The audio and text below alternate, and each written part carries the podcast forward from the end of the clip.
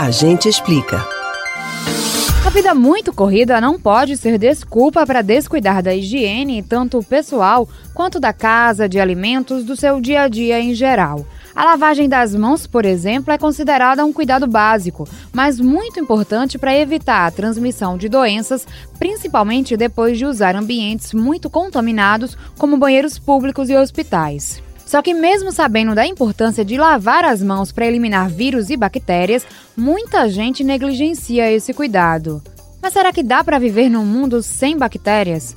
O biomédico e consultor Roberto Figueiredo esclarece. Mas para você ter uma ideia, 90% do nosso corpo, do nossas, nossas células são germes. 90%. Dos 10% que sobra, 70% é água. Quer dizer, a gente carrega 3% da gente. Qual é a é. definição do ser humano? Uma caixa d'água contaminada que anda. Né? Uhum. Mas tem gente que está até cuspindo. Não, gente, não precisa ficar preocupado que essas bactérias, elas fazem bem para a gente. Que elas nos protegem contra as bactérias patogênicas, as bactérias do mal. Quer ver um exemplo disso? Por exemplo, supor que uma pessoa toma um antibiótico, vai fazer uma antibiótico terapia. O antibiótico, gente, ele não mata só as bactérias que estão fazendo mal para você. Ele mata todas as sensíveis. Então você faz uma mortandade desgraçada de bactéria. Quer dizer, você fica aberto para qualquer futura infecção. Por isso que é importante, quando a pessoa toma antibiótico, espera umas 24 horas, depois faz uma reposição de flora. Né? Você toma uns, esses prebióticos, probióticos, que é importante para você repor.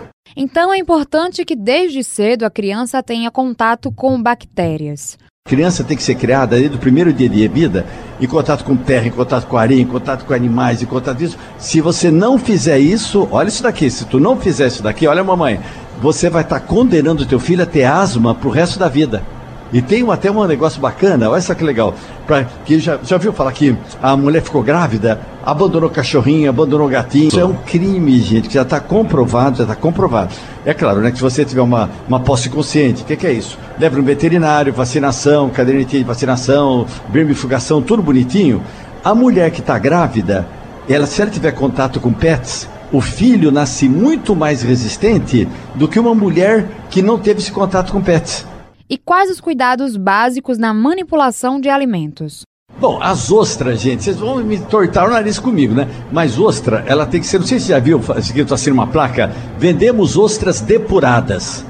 Né? O é. que, que, que é esse depurado? É o seguinte, que uma ostra, gente, o que, que ela faz? Ela se alimenta desse jeito. Ela chupa água, pega toda a matéria orgânica daquela água e joga água limpa fora. Ela é chamada depuradora de oceanos. Agora você imagina uma ostra mergulhada no lugar que recebe emissão de esgoto. Tá? Ela chupa quanto? Um litro por hora. Um litro por hora. Um dia tem quantos litros? Quer dizer, o dia tem quantas horas? 24. 24. São 24 litros por hora. Quer dizer, se você for pegar uma, uma ostra que não for depurada, como é que você depura a ostra? Você pega as ostras, mergulha numa água corrente por 24 horas para quê? Para ela chupar essa água, água limpa e tirar e limpar, ela vai se limpando. Se ela não for fazer isso e for mergulhada numa água com esgoto, ela vai estar tá chupando 24 litros de suco de cocô por dia. E tu dá bota limãozinho, fica azedinha.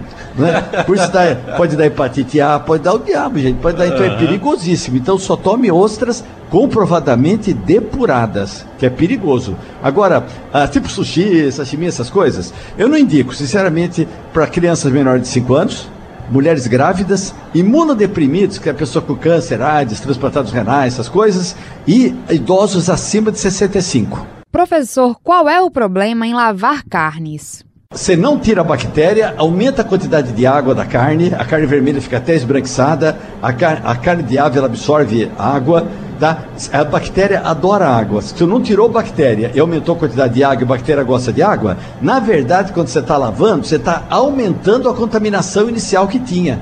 Uhum. Tá? Sem falar que está comprovado que se tu lavar, as bactérias, salmonela, por exemplo, que é aquela que dá uma semana com diarreia, vômito e febre, ela é espalhada até 4 metros do local que você está lavando. Você contamina a tua cozinha inteira. Né? Então não se pode lavar frango, nem se pode lavar, e não adianta quem está ouvindo ficar me olhando com cara feia que não pode lavar. O número de bactérias no nosso corpo é normalmente estimado em 10 vezes o número de células. Isso fez com que muitos cientistas nos descrevessem como mais bactérias que humanos. É estranho, mas ajuda a visualizar como é grande o papel que esses organismos desempenham. Camila Brandão para o Rádio Livre.